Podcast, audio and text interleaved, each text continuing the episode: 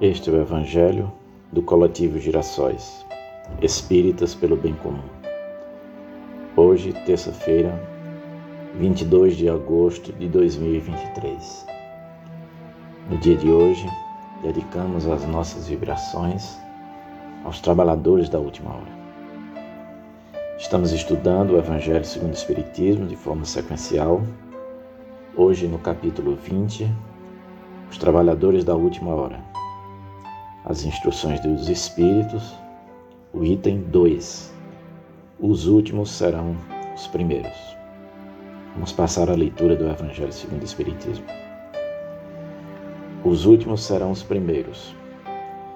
O obreiro da última hora tem direito ao salário, mas é preciso que a sua boa vontade o haja conservado à disposição daquele que o tinha de empregar e que o seu retardamento não seja fruto da preguiça, da preguiça ou da má vontade.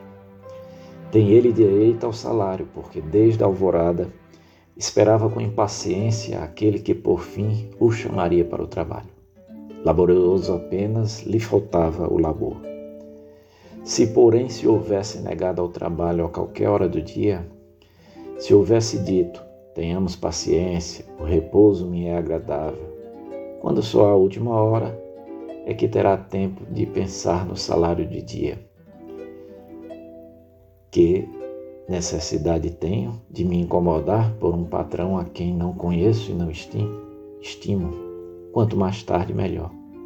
Esse tal, meus amigos, não teria tido o salário do obreiro como o da preguiça.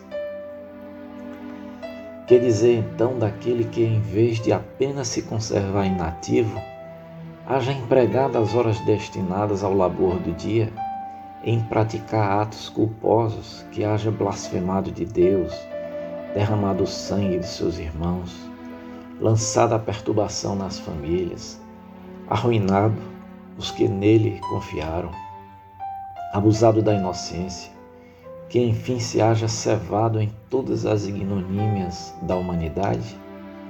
Que será desse? Bastar-lhe-á dizer à última hora: Senhor, empreguei mal o meu tempo, toma-me até o fim do dia, para que eu execute um pouco, embora bem pouco, da minha tarefa e dar-me o trabalho do trabalhador de boa vontade? Não, não, o Senhor lhe dirá: Não tenho presentemente trabalho para te dar. Malbarastaste o teu tempo, esqueceste o que havias aprendido. Já não sabes trabalhar na minha vinha. Recomeça, portanto, a aprender, e quando te achares mais bem disposto, vem ter comigo, e eu te franquearei o meu vasto campo onde poderás trabalhar a qualquer hora do dia. Bons espíritas, meus amados, sois todos obreiros da última hora. Bem orgulhoso seria aquele que dissesse: Comecei o trabalho ao alvorecer do dia e só o terminarei ao anoitecer. Todos viestes quando fostes chamado um pouco mais cedo, um pouco mais tarde, para a encarnação com os grilhões arrastais. Mas há quantos séculos e séculos o Senhor vos chamar para a sua vinha, sem que quisesseis penetrar nela? Eis-vos no momento de embolsar o salário, empregai bem a hora que vos resta, e não esqueçais nunca que a vossa existência, por longa que vos pareça, mas não é do que um instante fugitivo na imensidade dos tempos, que formam para vós a eternidade.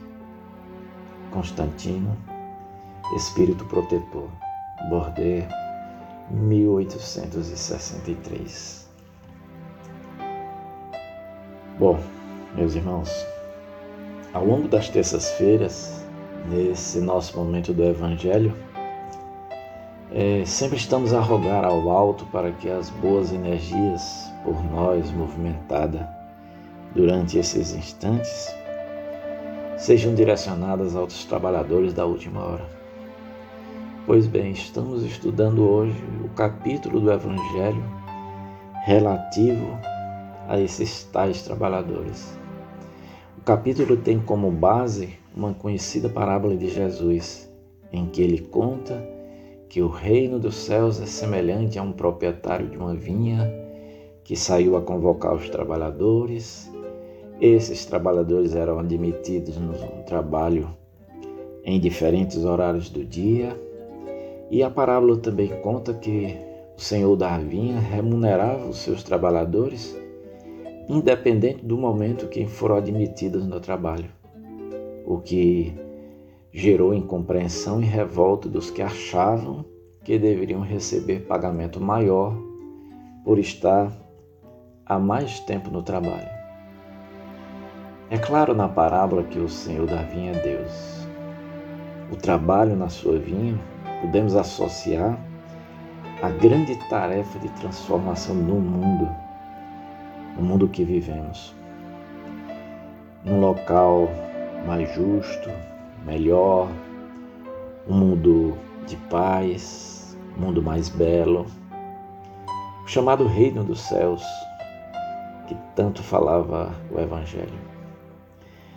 Uma importante reflexão que podemos tirar desse Evangelho é que esse trabalho da construção do reino dos céus aqui no mundo é um trabalho coletivo e que muitos são convidados e trabalho que onde a solidariedade é a grande marca.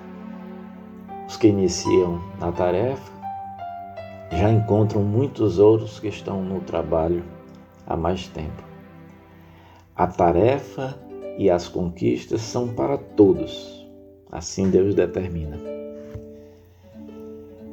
Fazendo essas reflexões no contexto da existência das reencarnações, a parábola se torna mais compreensível ainda. Nós, trabalhadores, vamos ingressando nesse trabalho ao longo dessas vidas quando o espírito enfim desperta para essas realidades e ideais maiores. Quando ele ingressa no trabalho do bem, já encontra a tarefa em curso e outros já lhe emprestam o seu esforço há mais tempo.